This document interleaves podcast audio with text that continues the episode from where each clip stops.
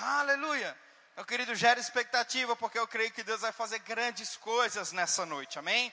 Fecha teus olhos, curva a tua cabeça, Pai. Nessa noite, Senhor, eu creio que vai ser uma noite de milagres, aleluia. Obrigado, Senhor, por cada pessoa que veio nessa noite. Obrigado, Pai, por cada pessoa que rompeu barreiras, empecilhos, Senhor, de chegar até aqui. A tua palavra diz, Pai, que você é um Deus fiel e que zela pela tua palavra. E eu sei, Senhor, que nessa noite você vai nos recompensar debaixo de uma palavra poderosa. Nessa noite, Pai, eu creio que não vai ser somente uma noite de informação, onde esses irmãos, Senhor, serão informados simplesmente com a tua palavra, mas será, Senhor, uma noite de revelação, onde cada passagem, onde cada texto, Senhor, vai cair como revelação no coração dos meus irmãos, trazendo entendimento, trazendo socorro, Senhor, trazendo refúgio, Pai. Tem muitas pessoas que entraram aqui nessa noite procurando refúgio, Senhor, e na tua palavra nós encontramos refúgio. Declaro, Pai, que essas pessoas saíram daqui debaixo de respostas divinas. Pessoas entraram aqui procurando, Pai, respostas divinas, e é isso que eu declaro, Senhor, e lanço palavras sobre a vida deles. Respostas do Espírito chegando para você. Respostas do Espírito chegando para a tua vida nessa noite. Onde você, querido, vai ser bombardeado debaixo de muita palavra transformadora e reveladora para você. Que os ouvidos e o coração dos meus irmãos, Pai, estejam atentos para aquilo que nós iremos ministrar nessa noite. Assim eu oro e assim eu declaro. Se você crê comigo, diz amém. Aleluia. Queridos, vai comigo lá para 2 Timóteo, no capítulo 1, no versículo 7. Esse vai ser primeiro texto que nós vamos ler nessa noite. Aleluia. 1 Timóteo Carta do apóstolo Paulo e o seu filho na fé, Timóteo, no capítulo 1, no versículo 7.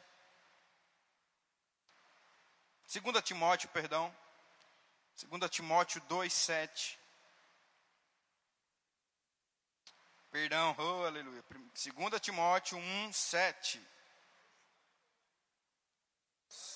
2 Timóteo, capítulo 1, versículo 7. Você encontrou?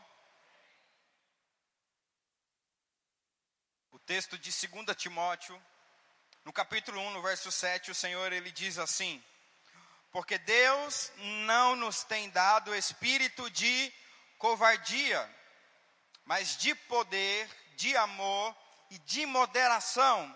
Você pode repetir esse texto comigo? Vamos lá, porque Deus não nos deu espírito de covardia. Aleluia.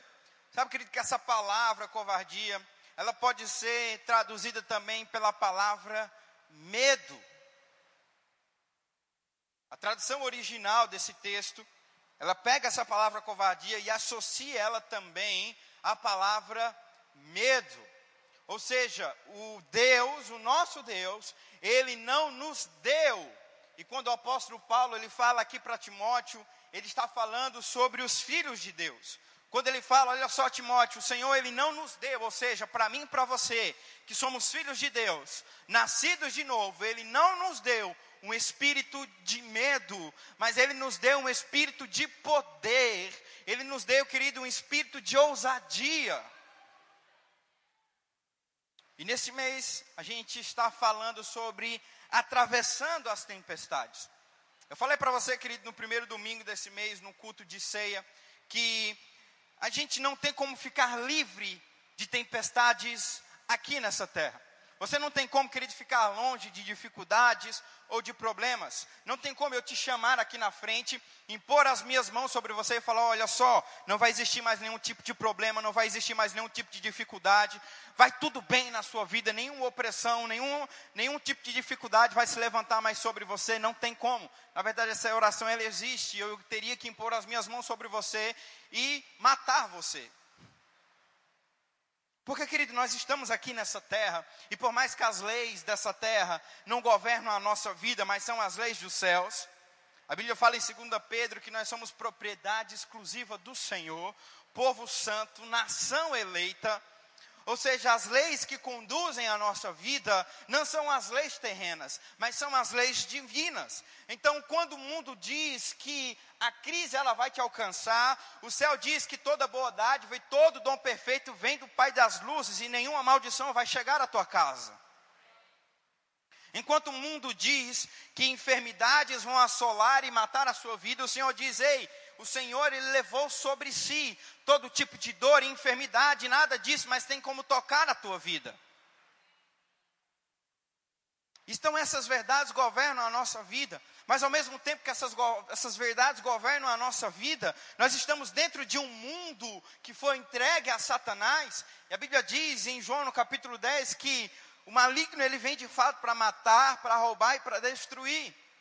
Então, por mais que essas coisas não afetem a nossa vida, não tem como nós estarmos longe dessas tempestades. Mas, pastor, e agora? O que, que eu vou fazer, querida? A tempestade ela pode até chegar, mas ela não vai te derrubar.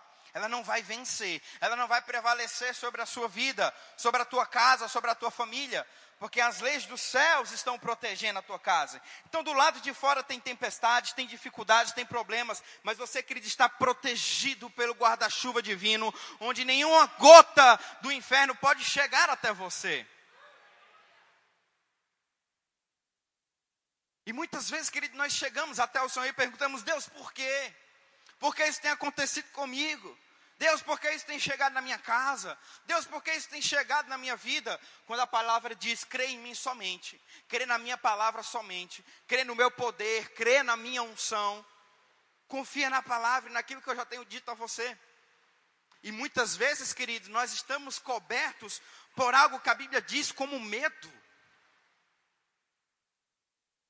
Estamos sendo conduzidos muitas vezes como filhos de Deus e deixando com que o espírito do medo entre na nossa vida. E muitas vezes, meu irmão, em meio às tempestades, nós estamos com medo, nós estamos amedrontados, nós estamos perguntando, meu Deus, e agora o que, que vai acontecer? Quando o apóstolo Paulo diz a Timóteo: Ei, filho, não é espírito de medo que governa a tua vida, mas espírito de poder e de ousadia. Apóstolo, Tim, o jovem Timóteo aqui, sendo pastoreado e cuidado pelo apóstolo Paulo, foi designada a assumir uma obra, muito jovem ali, talvez muitos desafios e problemas se levantando. O apóstolo Paulo, debaixo do Espírito, diz: Timóteo, não é medo que governa a tua vida, filho, mas é poder e ousadia. Meu irmão, você não pode deixar com que as tempestades externas deixem você amedrontado. Porque por mais, querido, que você esteja passando por tempestades, é o espírito de ousadia, de poder que governa a sua vida. Medo não pode entrar na sua casa. Medo, medo não pode entrar na sua vida.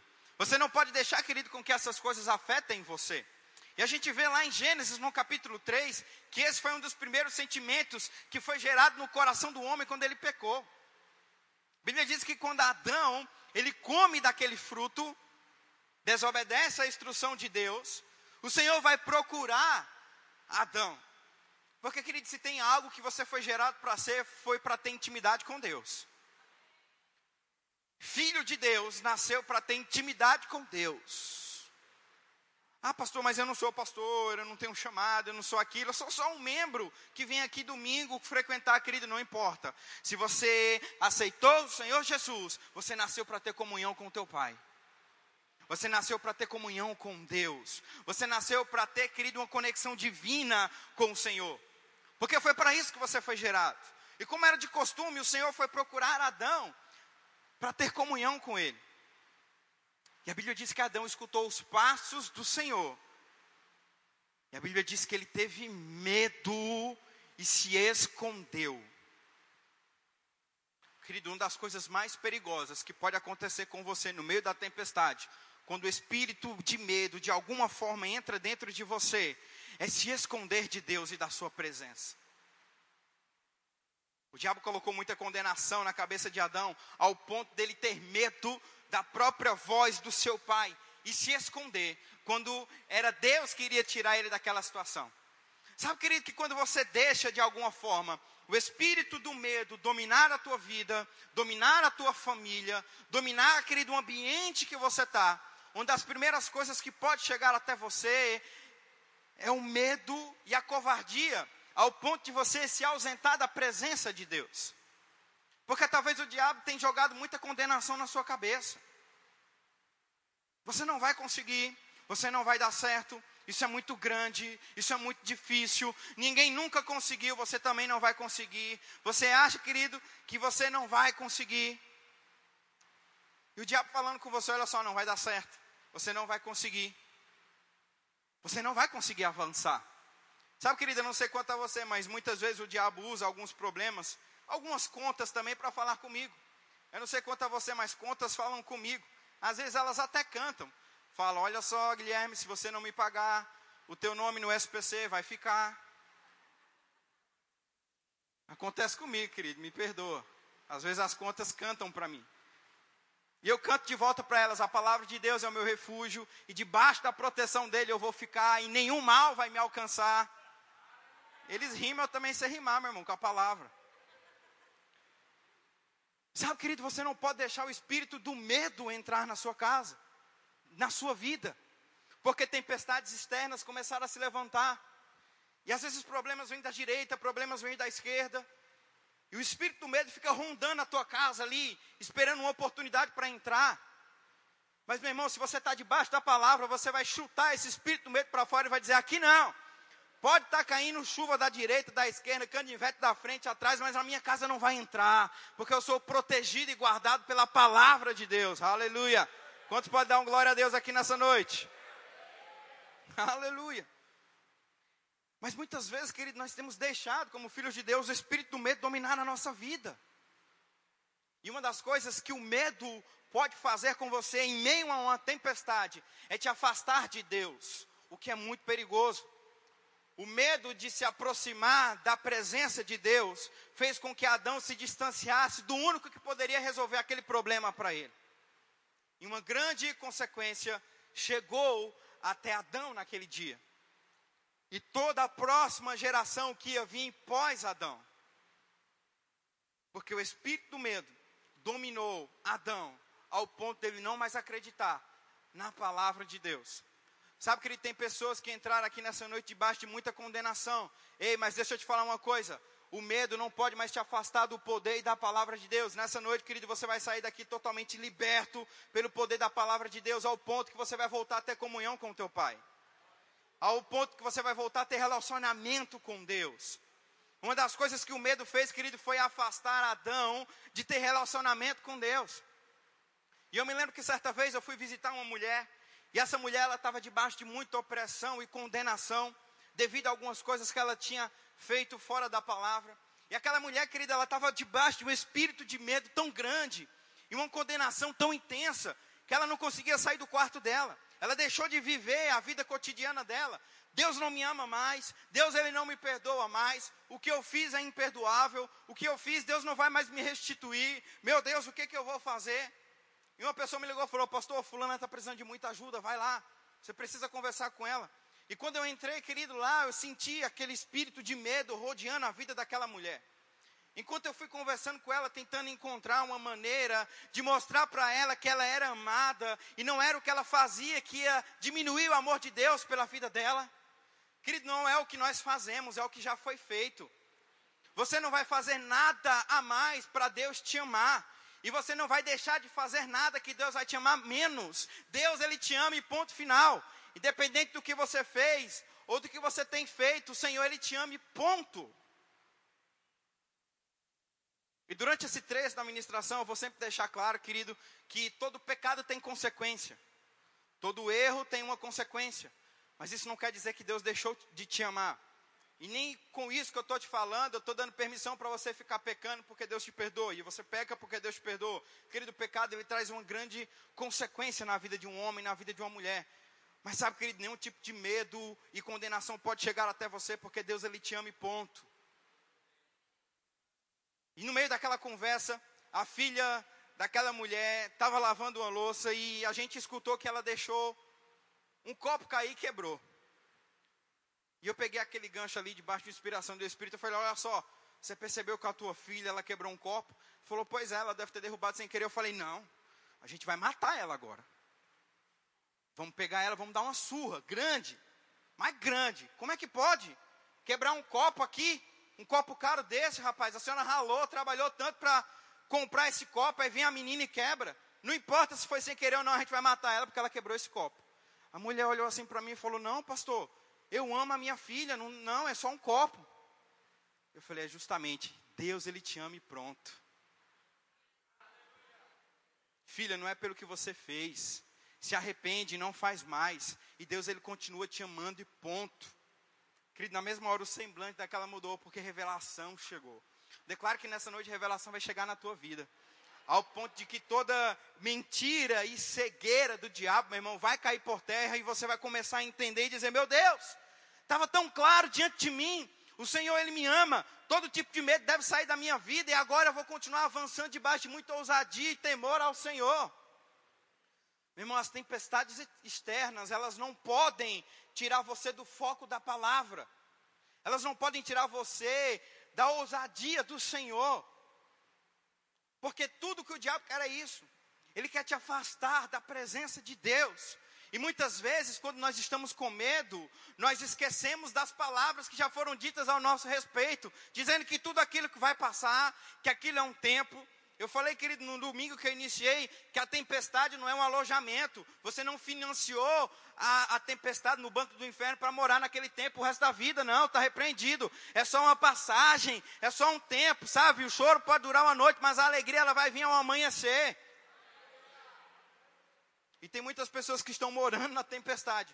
Quando o Senhor falou, não, é só uma passagem, vai passar, fica firme e logo a minha alegria vem ao amanhecer. Mas a tempestade às vezes é tão grande, os problemas às vezes são tão intensos, que a gente esquece das palavras que Deus disse, dizendo que tudo vai bem, que tudo vai passar. A Bíblia diz em Marcos, no capítulo 4, a partir do versículo 35, que o Senhor ele deu instrução aos discípulos: olha só, a gente vai atravessar a outra margem. E o Senhor ele deu uma palavra para aqueles discípulos e disse: olha só, a gente vai pegar o nosso barco, vamos sair daqui e vamos atravessar até a outra margem. E a Bíblia diz que de repente, não estava programado, não estava visto, não era algo que foi estudado, foi de repente, buf, de repente veio a tempestade. Sabe, querido, que às vezes as coisas podem fugir do teu controle, mesmo você controlando tudo? Sabia que às vezes as coisas podem fugir do teu controle, mesmo você se planejando, fazendo tudo certo? Eu falei aqui no domingo que eu preguei que existem determinadas tempestades que vão chegar na nossa vida porque nós estamos fazendo algo errado, porque nós não nos planejamos, porque nós não nos organizamos, porque nós não fizemos coisas segundo a palavra de Deus. E eu dei para você o exemplo de Jonas. A Bíblia diz que Jonas desobedeceu um comando de Deus, e uma grande tempestade veio sobre aquele barco, e um grande peixe engoliu Jonas, onde ele ficou três dias e três noites naquele lugar. Mas sabe, querido, às vezes você vai estar fazendo tudo certo, tudo correto, tudo conforme a palavra diz. E a tempestade vai vir.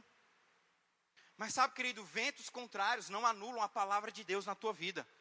Tempestades externas não anulam a palavra que já foi lançada e profetizada sobre você. E a Bíblia diz que de repente aquela grande tempestade chegou para eles naquele momento. E a Bíblia diz que os discípulos começaram a ficar com medo amedrontados, ao ponto de acordarem Jesus e dizer: Mestre, você não se importa que a gente morra aqui nesse lugar? Eu fico imaginando, será que eles esqueceram a palavra que Deus disse? Ei, nós vamos atravessar outra margem. Meu irmão, se Deus falou, está tá feito. Deus não falou, Jesus não falou, olha só, se vier uma tempestade, a gente não consegue, tá? Se vier um temporal, a gente não vai conseguir. Se alguma coisa acontecer fora do programado, a gente não vai conseguir atravessar. Não, Jesus falou: vamos atravessar outra margem, ponto. Não importa se vai vir os ventos, os trovões, as tempestades, nós vamos atravessar, porque eu falei que nós vamos atravessar. E sabe, querido, que muitas vezes no meio da tempestade, o medo faz você esquecer as palavras que Deus já disse ao teu respeito. Tem pessoas aqui, querido, que tem palavras sobre prosperidade. Que você, querido, vai enriquecer, vai prosperar de uma maneira sobrenatural. Mas aí vem uma dificuldade, vem um problema, vem algo que não estava programado. E aí aquilo que Deus falou parece que não vai acontecer. Mas, querido, as tempestades não anulam a palavra que já foi dita ao teu respeito. Não importa quanto você tem na tua casa, na tua conta bancária. Se Deus disse uma palavra, querido, ao teu respeito, vai acontecer. Aquela tempestade, ela vai passar e ao amanhecer, o Senhor tem uma palavra de vida para você. Pastor, eu tenho uma palavra que eu vou ser curado. Mas os médicos estão dizendo que eu só tenho 15 dias de vida. Querido, não importa. Se a palavra de Deus diz que você vai ser curado, vai ser ponto final. Mas, pastor, está todo mundo dizendo que eu vou morrer. Ninguém no planeta Terra foi curado dessa doença. 6 bilhões de pessoas, ninguém nunca foi curado. Querido, dê glória a Deus, porque pela primeira vez na história da humanidade você vai ser curado, porque Deus diz que você vai ser. Aleluia! No meio, querido, das pressões, você não pode se esquecer das palavras de Deus, porque são elas que vão te sustentar no meio desse processo. Às vezes, querida, a gente, como filho de Deus, a gente esquece de que aquilo que vai nos manter de pé no meio das tempestades é as palavras. E aí vem, vem bombardeio daqui, vem bombardeio dali, da frente, da trás. E você começa, meu Deus, o que é que vai acontecer? Mas Deus disse aí, vai passar, vai dar certo, vai acontecer. E o espírito do medo faz você esquecer as palavras de Deus sobre a tua vida. Quando você deixa e dá a liberdade dá o medo entrar na sua vida, ele faz você esquecer as promessas e as palavras de Deus sobre a tua vida. Mas, meu irmão, quando você confia na palavra, confia naquilo que Deus diz ao teu respeito, aleluia, o diabo vai começar a levantar tempestades, vai começar a levantar ventos contrários, vai começar a levantar chuvas, mas você lá firmado, e parece que vai virar, mas o teu barco não vira. E parece que vai entrar água, mas não entra. E parece que as coisas vão se arrebentar e nada se arrebenta. E quando você menos espera, o Senhor vem com a sua bondade e misericórdia e fala: Filho, já passou. Tudo vai bem. Você foi firme comigo aqui. Olha só o tempo de bonança. A Bíblia diz que o Senhor Jesus ele se levantou, repreendeu aquele vento e aquela tempestade, e tudo cessou. E corrigiu aqueles discípulos e diz: Olha só, até quando eu vou estar com vocês, homens de pouca fé? Quando você tem medo, você deixa de ter fé. E quando você deixa de ter fé, você deixa de ativar o sobrenatural de Deus. Aleluia. Quando você começa, meu irmão, a deixar o espírito de medo entrar na sua casa, você deixa com que o poder da fé opere e ative o milagre de Deus na sua vida. Eu iniciei a ministração com o texto de 1 Reis 18. Querido, chovia, fazia anos que não chovia naquela terra. Mas pela fé Acabe confiou, Elias confiou na palavra de Deus e viu uma pequena nuvem, tão pequena, que era comparada à palma da mão de um homem, se transformar em uma grande tempestade. E vinha uma grande provisão de Deus sobre aquela terra. Querido, no meio da tempestade sempre vai haver palavras de Deus sobre a tua vida que foram lançadas. No meio das dificuldades, sempre vão haver palavras sobrenaturais de Deus dizendo: Ei, vai dar tudo certo, vai funcionar. Continua firmado na minha palavra. E por que, querido, que eu estou te dizendo essas verdades? Porque, querido, o espírito do medo não pode entrar na igreja. O espírito do medo não pode entrar no povo de Deus. Querido, nós somos a esperança desse mundo, nós somos o sal da terra, nós somos a luz desse planeta. Querido, se a igreja ela entra debaixo de um espírito de medo, não tem mais solução para essa terra, porque nós somos a esperança desse mundo. Mas, meu irmão, enquanto nós estivermos aqui de pé, firmados na palavra, vai ter esperança sim, vai ter solução sim, problemas serão resolvidos, provisões divinas vão chegar e alcançar a nossa vida. Mas nós não podemos, meu irmão, deixar com que essas coisas afetem a nossa vida. Porque se você vai conversar, querido, com alguém que não crê como nós, não crê na palavra, você vai ver que da boca dele só sai problema. Muitas vezes você vai conversar até com pessoas que estão com ideias geniais, né, pastor Glebson? Cara, tá tudo pronto, tudo feito. Não, eu estou com medo. Não vai dar certo. Será que vai? Homem, pelo amor de Deus, está pronto. Vai que tu vai avançar com Deus. Mas não, não pode, não vai acontecer. Será que vai dar certo? Meu irmão, o mundo está com medo. O mundo está debaixo de um espírito de medo. O diabo tem amedrontado as famílias, o diabo tem bombardeado as casas, o diabo tem bombardeado as pessoas. Olha só, não vai dar certo, não vai funcionar, fica aqui. E aí as coisas começam a funcionar, mas não é bem assim. Foi só hoje que funcionou, amanhã vai dar errado. E aí você vê que as pessoas elas estão rodeadas debaixo de um espírito de medo. Debaixo de um espírito de medo, meu irmão. Esses dias eu fui pescar com meu sogro, ele levou um funcionário dele. Pelo amor de Deus, querido, pensa numa manhã que foi para mim relaxar, mas eu fiquei com dor de cabeça naquele dia. Eu saí de casa, não, hoje eu vou pescar, vou ficar de boa, tranquilo.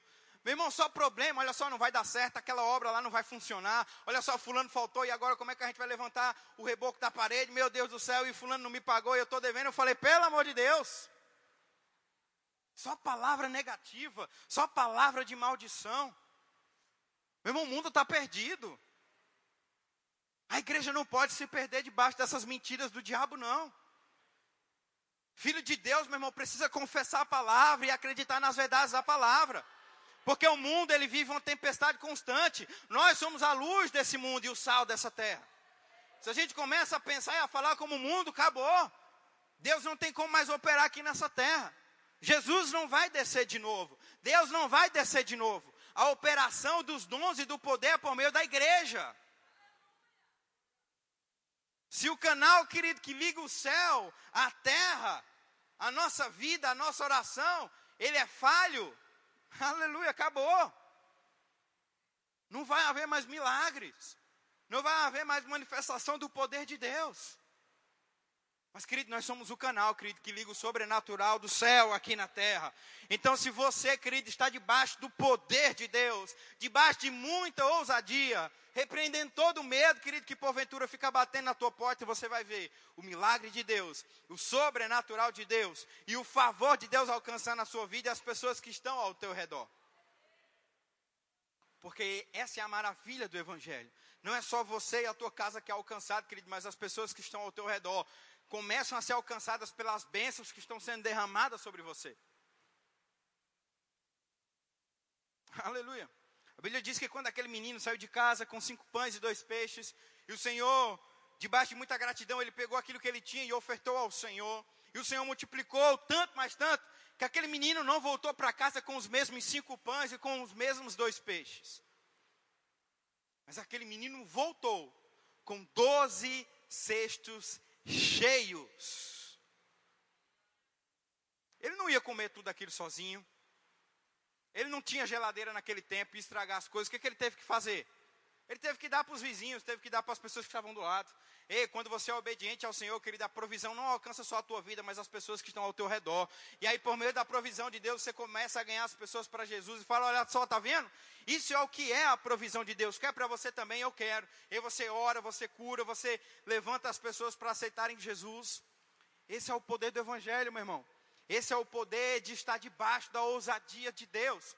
Agora, uma coisa que você precisa entender sobre as tempestades, querido, que muitas vezes vão se levantar na nossa vida, é que você precisa ter o entendimento de quem você é. Repita assim comigo: eu preciso saber quem eu sou em Deus.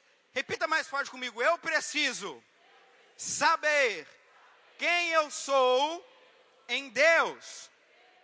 A Bíblia vai falar em Gênesis 1, 26. Vai comigo para lá. Quero ler esse texto com você. Provavelmente você já conhece esse texto.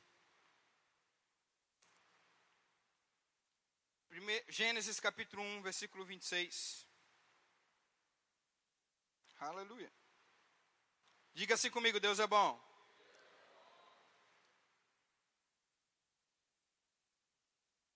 Todos acharam Gênesis 1, 26? E diz assim: Também disse Deus: façamos o homem a nossa imagem, conforme a nossa semelhança. Olha só que texto poderoso, e se você entender as verdades que há nele, a tua vida nunca mais vai ser a mesma. Façamos o homem conforme a nossa imagem e conforme a nossa semelhança. Aleluia.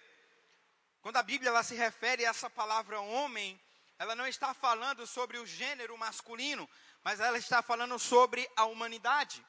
homem ou mulher, foi feito à imagem e semelhança de Deus em espírito. Foi feito à imagem e semelhança de Deus em espírito. Ou seja, Deus, ele te criou a imagem e semelhança dele.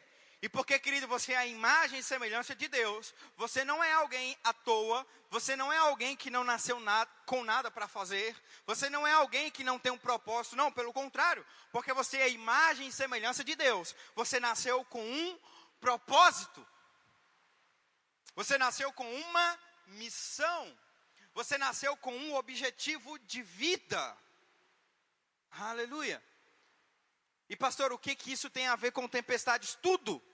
Porque se você não sabe quem é em Deus, as tempestades vão te engolir. As tempestades engolir, engoliram os discípulos naquele dia, porque eles não tinham ainda a real identidade de quem eles eram em Deus.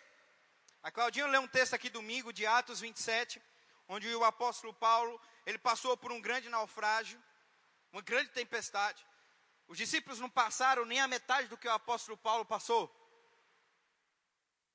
E em nenhum momento ele desanimou. Em nenhum momento ele duvidou da palavra. Porque, querido, quando você sabe quem é, o diabo não pode mais te derrubar. A Bíblia fala em 1 Pedro, no capítulo 2, no versículo 9, que nós somos propriedade exclusiva de Deus, nação santa, povo eleito. Quantos aqui já tiveram a infelicidade de ter uma mercadoria extraviada ou enviada para outro endereço? Eu já tive já essa, essa felicidade. Comprei a mercadoria e ela foi parar em outro endereço. Sabe quando a gente compra uma, algo, independente do valor, e você olha lá e vê que foi entregue no endereço errado? O que, que você faz? Você vai, opção número um, você vai atrás da pessoa que está com a tua mercadoria, você deixa para lá? Não, eu acho que o Correios quis trocar hoje, né? Não era meu, é da pessoa, deixa lá. Você faz a opção 1 ou a opção número 2? Você vai atrás da mercadoria que você comprou e está em outro endereço. Você vai procurar a rua, a casa e fala: Ei, Fulano, deixa eu te falar, essa mercadoria é minha. Eu paguei por isso, é meu. Isso me pertence. Aí a pessoa que você foi atrás fala: Não, é meu. Eu comprei. É meu. Eu paguei por isso. E aí você pega o comprovante e fala: Filha, abençoado de Deus, você deve ter comprado em outro lugar, com outra pessoa, porque eu tenho um comprovante de pagamento. E essa mercadoria, ela me pertence, me dá ela aqui. Não é isso que a gente faz? E por que que muitas vezes, querido, quando a enfermidade ela entra na sua vida, você aceita ela como se fosse algo comum? Por que que muitas vezes, quando dificuldades, querido, entram na sua vida, você aceita como se fosse algo comum? Por que, muitas vezes perseguições que o diabo levanta com, contra você, você aceita como um comum? Porque deixa eu te falar uma coisa, o Senhor ele pagou um alto preço por você. Não tem nesse mundo dinheiro que compre aquilo que o Senhor Jesus fez por nós.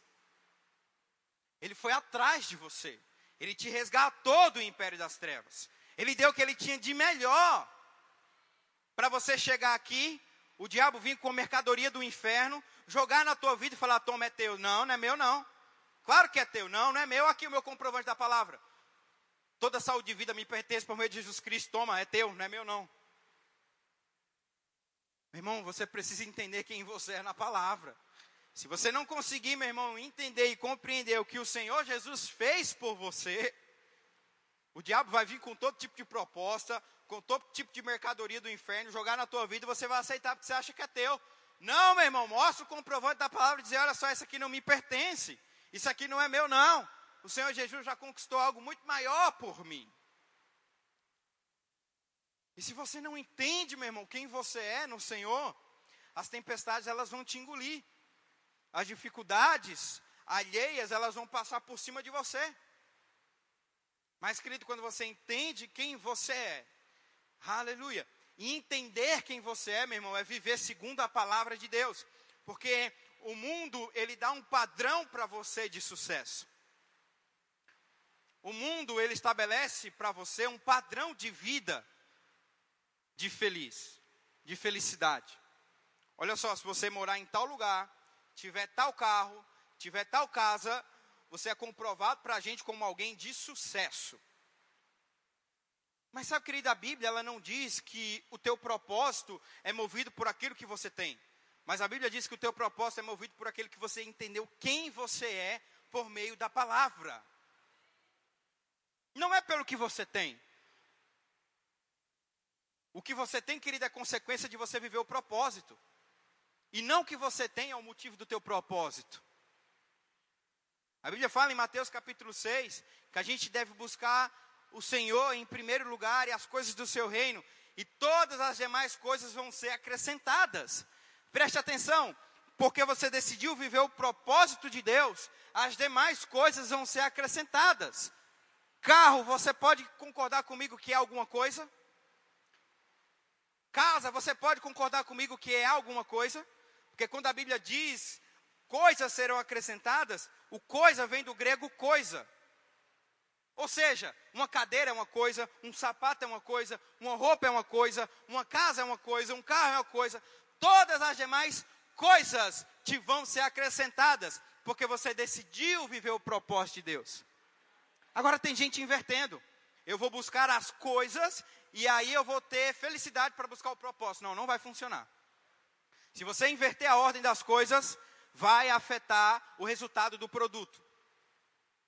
Se você buscar as coisas em primeiro lugar, você não vai viver o plano e o propósito de Deus nessa terra. Mas se você buscar, querido, o plano e o propósito de Deus, as coisas elas vão ser acrescentadas. As coisas elas vão ser acrescentadas. A tua busca e a tua corrida nessa terra, meu irmão, não deve ser atrás das coisas, mas deve ser, querido, atrás do plano e do propósito de Deus. O teu real objetivo de vida, querido, é identificar o teu propósito e entrar nesse propósito. Eu vou te dar um exemplo aqui, querido, claro, do que é um sucesso para Deus. Eu me lembro que essa mesinha aqui, mesinha de, de centro, de colocar coisas, quem inventou ela foi eu e a minha esposa. Exatamente essa mesinha aqui. A gente viu uma necessidade na época de liderar os jovens, que a gente precisava de um instrumento para poder colocar os lenços e a água do ministro. Então a gente estava lá em casa pensou, a gente precisa fazer alguma coisa.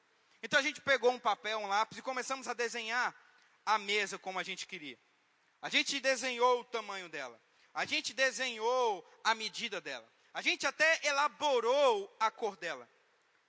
E a gente criou essa mesa com um propósito de colocar coisas em cima: os lenços, a água, o copo. Então, o sucesso dessa mesa, ela está estabelecida por eu que a criei.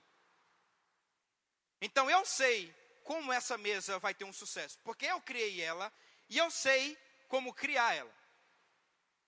Eu sei o motivo original da existência dela. Eu sei por que ela nasceu. E eu sei o que ela deve fazer para exercer o seu propósito com muito sucesso: colocar lenços e bebidas em cima dela. Esse é o motivo da existência dessa mesinha. Então a gente criou, desenhou, pensou, mandamos para o serralheiro e ele fez e ela chegou. Ela foi criada. Ela se materializou com aquilo que a gente imaginava. Ela se tornou realidade. Isso me remete, querida, à criação de Gênesis 1, 26, façamos um homem à nossa imagem conforme a nossa semelhança. Então Deus pegou o pó da terra e fez esse corpo que nós chamamos abrigo do Espírito. E aí agora ele estava pronto. E Deus falou: não, está faltando algo mais. O sopro da vida. E aí eu e você nascemos com um único objetivo: se relacionar com o nosso Criador. E o relacionamento desse com esse Criador vai desenvolver e mostrar porque nós estamos aqui nessa terra. Agora, deixa eu te mostrar outra situação. Eu não sei quem criou o copo, o armazenamento de bebidas. Deve ter sido criado há muitos, muitos anos atrás. O objetivo do copo é armazenar bebidas. Amém? Então, o sucesso desse copo está relacionado ao que ele armazena de bebidas. Água, refrigerante, suco, independente da bebida. Esse é o sucesso do copo. Você concorda comigo que se eu pegar essa embalagem aqui que tem os papéis e colocar em cima do copo, vai segurar da mesma forma que a mesinha? Está segurando aqui. Ele desempenha um papel parecido com o da mesinha. Mas isso não quer dizer que esse copo está fazendo o que ele nasceu para fazer. Porque esse copo ele foi criado não para armazenar coisas, ele foi criado para armazenar bebidas. Então, por mais que eu possa colocar coisas em cima dele, ele não está desempenhando o que ele nasceu para fazer. Porque o que ele nasceu para fazer é armazenar bebidas. Você está conseguindo me compreender? Durante a nossa caminhada, querido, você vai fazer coisas que talvez vai parecer que você está indo bem. Mas não são essas coisas que definem o que se você está bem ou não. É o que Deus disse segundo a sua palavra. É o que o Senhor falou segundo a sua palavra. Porque talvez, querido, um dia você pode estar como eu. Um dia eu achei que o real motivo da minha felicidade estava em dinheiro e em finanças.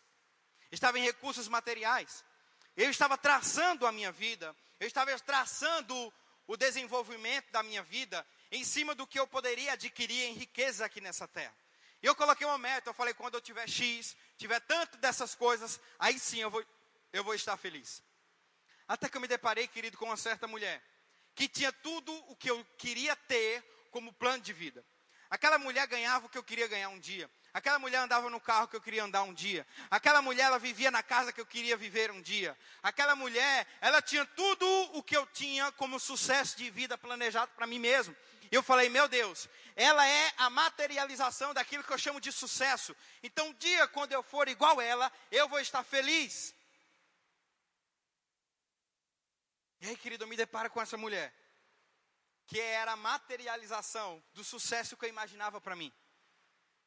Até que eu descobri, querido, que aquela mulher ela tinha pensamentos suicidas. Até que eu descobri, querido, que aquela mulher ela tomava remédios para dormir. Até que eu descobri, querido, que aquela mulher ela tinha que andar com seguranças, porque a qualquer momento ela poderia tomar veneno ou querer se matar. E eu falei: não, peraí, tem algo errado. Porque essa mulher se tornou tudo o que eu quero ser um dia, mas ela não está feliz. Como assim? Tem algo errado no meu planejamento. E o Senhor começou a ministrar no meu coração, falou: Guilherme, você está invertendo o papel das coisas. Você está buscando as coisas para entrar no meu propósito, quando você deve entrar no meu propósito, eu vou te dar as coisas. Enquanto você estiver buscando as coisas, Guilherme, você nunca vai entrar na tua felicidade. Mas quando você entrar no meu propósito, eu vou te dar as coisas e você vai ser feliz. Sabe, querido, o apóstolo Paulo, ele tinha um entendimento daquilo que ele nasceu para fazer quando ele teve um encontro com o Senhor Jesus. Bíblia diz que com uma grande luz, o Senhor apareceu para ele. E coisas foram reveladas ao apóstolo Paulo ali, dos maiores homens que já existiu. Escreveu quase metade do Novo Testamento.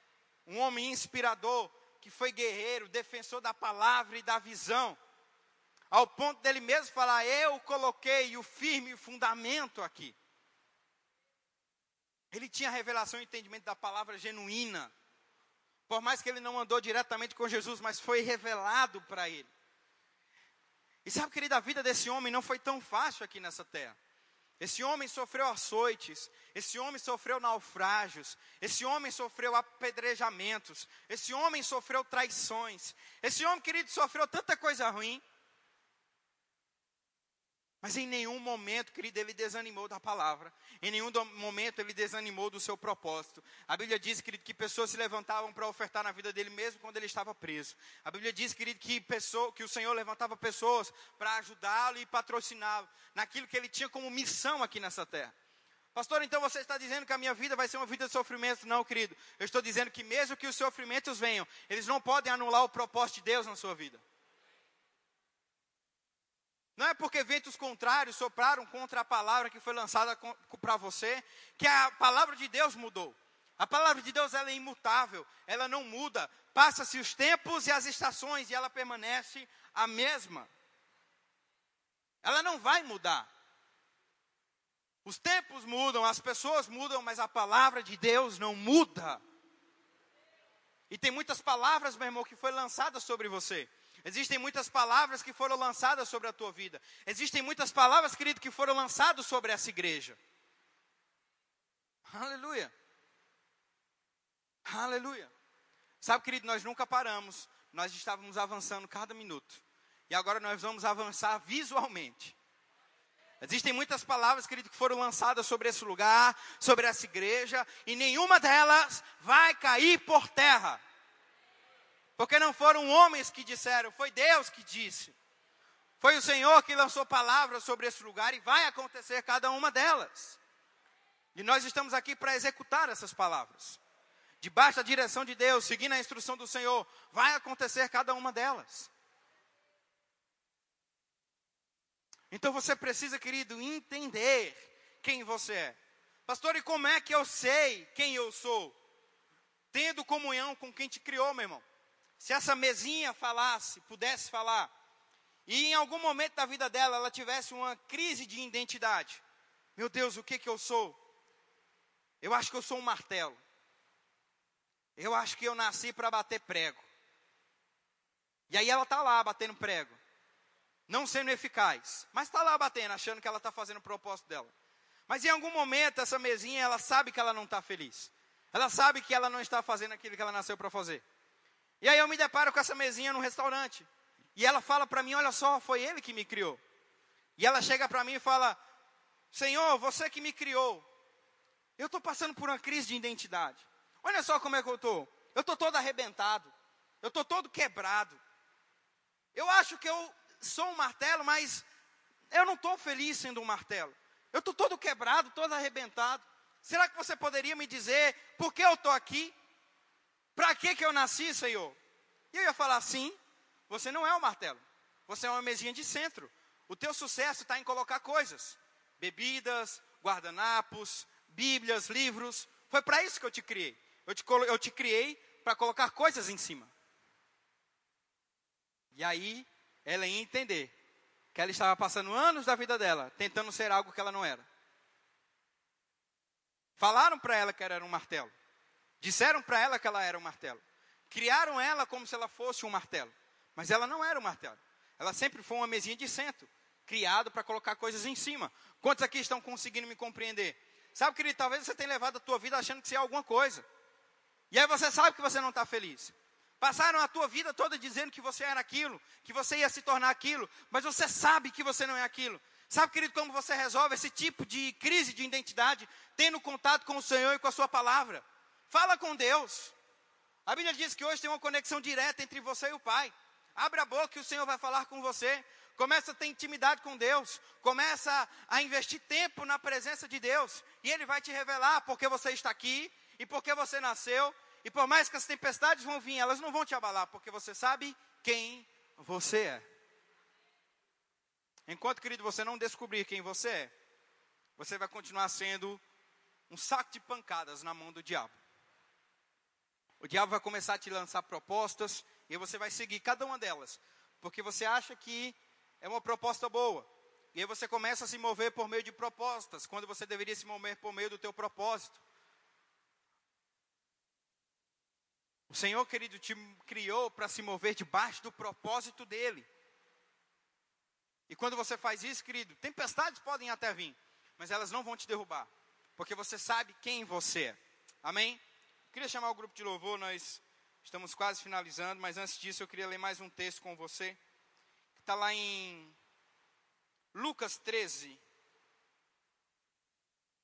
Lucas capítulo 13, versículo 10. Quantos estão sendo edificados nessa noite? Dê um glória a Deus.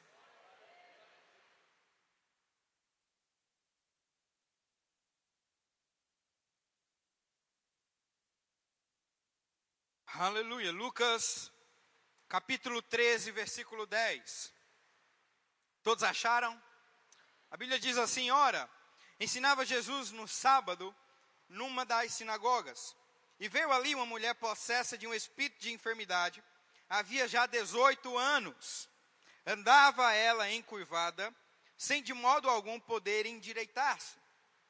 Vendo a Jesus, chamou-a e disse-lhe: Mulher, estás livre da tua enfermidade. Impondo-lhe as mãos, ela imediatamente se endireitou e dava glória a Deus. O chefe da sinagoga, indignado de ver que Jesus curava no sábado, disse à multidão: Seis dias há em que se deve trabalhar. Vim depois nesses dias para ser curados e não no sábado. Disse-lhe, porém, o Senhor: Hipócritas, cada um de vós não depende da manjedoura. No sábado, o seu boi ou o seu jumento, para levá-lo a beber? Por que motivo não se devia livrar deste cativeiro em dia de sábado esta filha de Abraão, a quem Satanás trazia presa há 18 anos? Sabe, querido, uma das coisas que você precisa entender para a gente finalizar sobre como atravessar as tempestades. E preste atenção, não é como morar nas tempestades, não é como viver nas tempestades, é como atravessar as tempestades, querido, de forma gloriosa e firmado na palavra. É que você precisa entender qual é a realidade que você está inserido.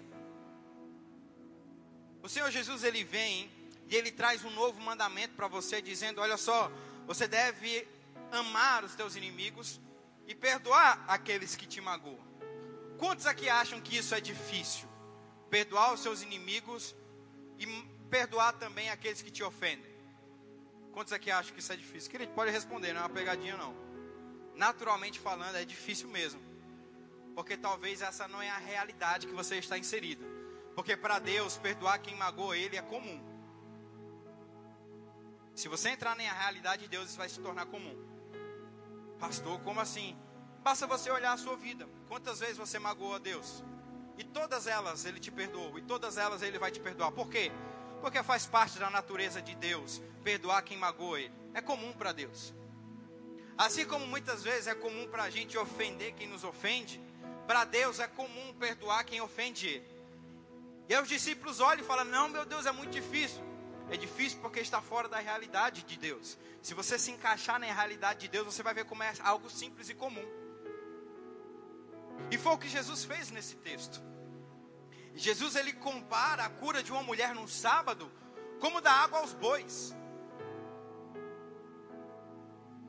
Como dar água aos bois, querido, curar pessoas deve ser algo comum para a gente.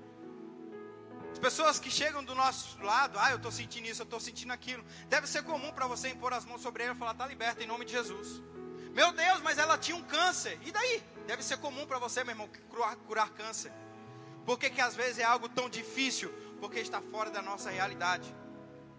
Mas se você começa, querida, a entrar na realidade divina, essas coisas vão começar a se tornar comum para você. Há 18 anos aquela mulher estava encurvada. Com uma palavra lançada, Jesus endireitou as costas daquela mulher. Com uma palavra. Porque era comum para ele. Querido, é comum para Deus você andar em cura divina. O que não é comum, meu irmão, é às vezes você está sofrendo algum tipo de enfermidade. Ele fala: Não, peraí, tem alguma coisa errada com ele. Para o mundo é comum você estar enfermo. Para o mundo é comum. Ah, não, está doente, é mais um. Para Deus não, fala: Peraí, está errado. Eu morri naquela cruz para que ele não tivesse mais doença. Por mais que o sintoma, e querida, eu não estou falando aqui de você estar sentindo um sintoma, eu estou falando de você aceitar, amém? O sintoma ele pode até vir, a questão é que muitas pessoas têm aceitado e não combatido contra a palavra. Quando você combate contra a palavra, com a palavra, meu irmão, se torna algo comum para Deus. Deve ser algo comum da tua realidade isso. E Jesus falou: "Não, vocês dão água aos bois, eu posso curar essa mulher no sábado também, algo comum". Sabe, a gente precisa começar a fazer a realidade de Deus, a nossa realidade também. Você não pode, querido, olhar a palavra de Deus e ver como algo difícil, mas deve ser algo da tua realidade. Às vezes a gente olha alguns textos, querido, e fica meio impressionado. Mil cairão ao meu lado, dez mil à minha direita, mas eu não vou ser atingido. Meu Deus, mas está todo mundo sendo atingido. Querido, você não vai ser, é algo comum. Agora, se você é atingido, o Senhor fala, não, peraí, tem algo errado. Quando você está andando na rua e vê carros andando como o seu, é comum. Agora, quando você está andando na rua, querido, e vê um carro quebrado, fala, não, tem algo errado com esse carro. Não é verdade ou não é? Essa é a realidade que Deus colocou você. Uma realidade de vida, uma realidade de abundância. E quando você entende, querido, que isso é algo comum, as tempestades não vão passar simplesmente de tempos para vocês. Eu acho que talvez você nunca passou por uma tempestade mesmo. Quem que já passou por alguma tempestade fisicamente? Você estava no barco, no rio, no mar ou alguma tempestade te pegou? Alguém já? Nossa, uma irmã ali. Eu e a Dalila, a gente não passou por uma tempestade, a gente passou por algo semelhante. A gente passou a nossa lua de mel em uma determinada praia. E naquele dia que ele estava fazendo muito vento, muito vento mesmo. Querido, era impressionante como o barco balançava. A gente não conseguia ficar sentado. Nem estava chovendo, era só ventaval. E a onda, puf, uf. A Dalila nos primeiros 10 minutos já colocou tudo para fora. E faltava três horas ainda de passeio. Eu falei, sangue de Jesus. Eu falei para ela o que Paulo falou para os náufragos naquele dia. Vejo que essa viagem vai ser tribulosa. E querido, eu fui guiado naquele dia, porque o vendedor né, do passeio falou: Não, cara, pega logo o dia todo. Meio dia só não vai dar para você ver nada, tem que ser o dia todo. E ela falou: Não, amor, vamos pegar o dia todo, vai ser top. Eu falei: Não, amor, só, só meio dia. Se a gente quiser voltar, a gente volta depois de almoço. Graças a Deus eu não peguei o dia todo. E eu lá, beleza e tal. Querido, deu 30 minutos, eu também comecei. E eu querendo, né, lua de mel e tal, querendo demonstrar, não, não tô, tô de boa. E querendo vomitar. Querido, aguentei 40 minutos, depois joguei tudo para fora também. Ah! Querido, uma hora depois estava todo mundo vomitando. E era comida para fora. E o barco não parava de balançar. E o cara que conduziu eu falava, aguenta aí que ainda falta duas horas. e o sangue de Jesus tem poder, volta logo. E querido, foi um negócio bem tribuloso. Não foi um passeio, não, foi um desafio. E sabe, querido, que com certeza estava 20 vezes pior em Marcos capítulo 4, quando Jesus estava com os discípulos. Tinha vento, tinha chuva, tinha trovão. E estava tudo balançando. Sabe, fisicamente, Jesus estava dormindo porque ele estava cansado mas ele também estava descansando em espírito. Não era só o cansaço físico que fez Jesus dormir naquela noite, naquele dia, mas foi a confiança em quem ele sabia que era. A Bíblia fala que Jesus ele passou o dia todo pregando. Foi o dia todo. A partir do versículo 1 de Marcos 4, você vai ver que Jesus ele passa o dia todo pregando para as pessoas. Então Jesus ele estava cansado. Então ele estava dormindo porque também tinha um cansaço físico, mas não era só o cansaço físico, meu irmão, era o descanso na palavra também. Ele sabia que aquele barco não ia virar, ele sabia que nada de mal ia acontecer, porque ele sabia que a realidade que ele estava inserido era uma realidade onde aquelas coisas não poderiam afetar a vida dele, poderiam até chegar como chegou, mas não poderiam afetar a vida dele. E querida, debaixo dessa realidade que nós devemos viver todos os dias, sabendo quem nós somos em Deus. Porque, querida, não tem como dizer para você que as tempestades elas não vão vir, elas vão vir. Mas eu tenho como falar para você que debaixo da realidade da palavra, nenhuma dessas tempestades vão afetar a sua vida, a tua casa ou muito menos a tua família, porque você está guardado debaixo da palavra, porque você sabe quem você é. Você sabe que a realidade de Deus é a mesma realidade que a sua. Você sabe que a mesma realidade que Deus tem para você é a realidade que você vive. Então, querido, viver a palavra deve ser algo comum da sua vida. Você não deve, querido, olhar textos como Salmos 23 e dizer: O Senhor, meu pastor, e nada me faltará. Meu Deus, rapaz, é pela fé mesmo. Não, querido, deve ser algo comum para você: nada vai me faltar. Pastor, não tem nada. Não, nada vai me faltar. Alguém vai me ligar, alguém vai bater na minha porta aqui, algo vai acontecer, mas nada vai me faltar. O irmão Rega conta em um dos seus livros que muitas vezes ele pregou prosperidade sem ele ter um real no bolso. Ele pregou sobre cura divina, quando muitas vezes ele não conseguia ficar em pé de tanta dor. Ele pregou sobre provisão quando ele tinha sapatos e calças rasgadas. Os ventos contrários não mudam a palavra de Deus sobre a sua vida. O Senhor disse, querido, que você é próspero. Ele não disse que é pelo que você tem que você é próspero, ele disse que você é. Ponto final. O Senhor também disse que você é curado e sarado. Ele não disse que é porque você está bem, ele disse que você é. Não é porque talvez sintomas chegaram que você não é, não, meu irmão, você é. E ponto final. Quando você, querido, começar a viver debaixo dessas realidades, tempestades nunca mais vão derrubar você. Porque queria debaixo de uma inspiração divina. O Senhor me direcionou a falar sobre esse tema, porque eu estava vendo muitos cristãos sendo derrubados por tempestades, sendo derrubados por problemas. Não tem como, meu irmão. O próprio Deus que habita dentro de você nunca perdeu uma batalha, ele não vai perder agora. Cristãos têm perdido batalhas porque não têm confiado na palavra e não têm vivido a realidade de Deus.